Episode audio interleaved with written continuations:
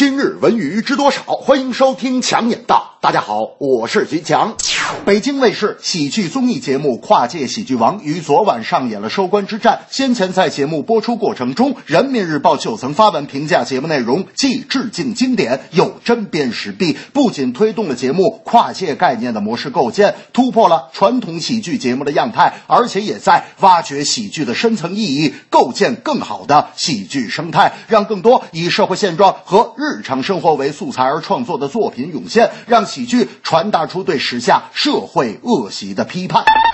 剧本贴近生活，符合跨界嘉宾特点，让观众在欢乐开怀的同时，不仅能够看到跨界明星们充满意外的另一面，还能带来集体的共鸣。这是跨界喜剧王的核心价值。创作方式、赛制、组合方面的创新，更是让观众眼前一亮。在目前繁多的喜剧节目中另辟蹊径，也为今后的喜剧在制作模式方面带来一定的启发。总之，用幽默方式解读生活，欢笑。中带来反思是今后喜剧发展的大方向。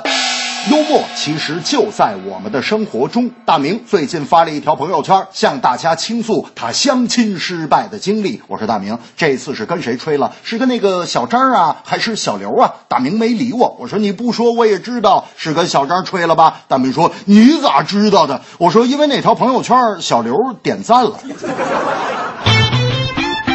二零一六赛季，中国足球青少年联赛发生了巨大的变化。十五和十七岁以下两个年龄段的各三十多支球队，全年联赛场次均达到或者超过了三十场。全国锦标赛的比赛场次达到了八场至十场。足协为每个年龄段高水平球队打造国际冠军赛，每支球队参加国际邀请赛的场次为四场左右。仔细算下来，不少高水平球队在二零一六赛季的比赛由过去的二十多场提高到现。现在的四十场甚至更多。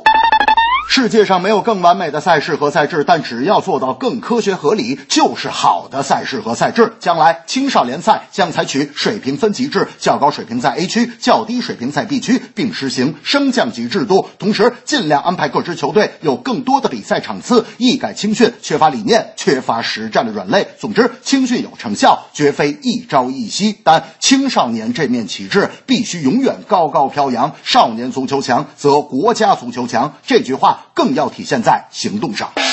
有一次，大明踢完了球是非常的饿，跑到快餐店说：“服务员，快，我要两杯大可乐，两包大薯条，五对鸡翅，三个大鸡腿，外加一个全家桶。”服务员说：“大明老师，您要苹果派吗？”我说：“大明，你不是要减肥吗？咋还要那么多东西？”大明一想，言之有理，回头跟服务员说：“苹果派不要了，我正在减肥。”这正是综艺跨界喜剧人，嬉笑怒骂印象深，青少年赛新突破，科学严谨高标准，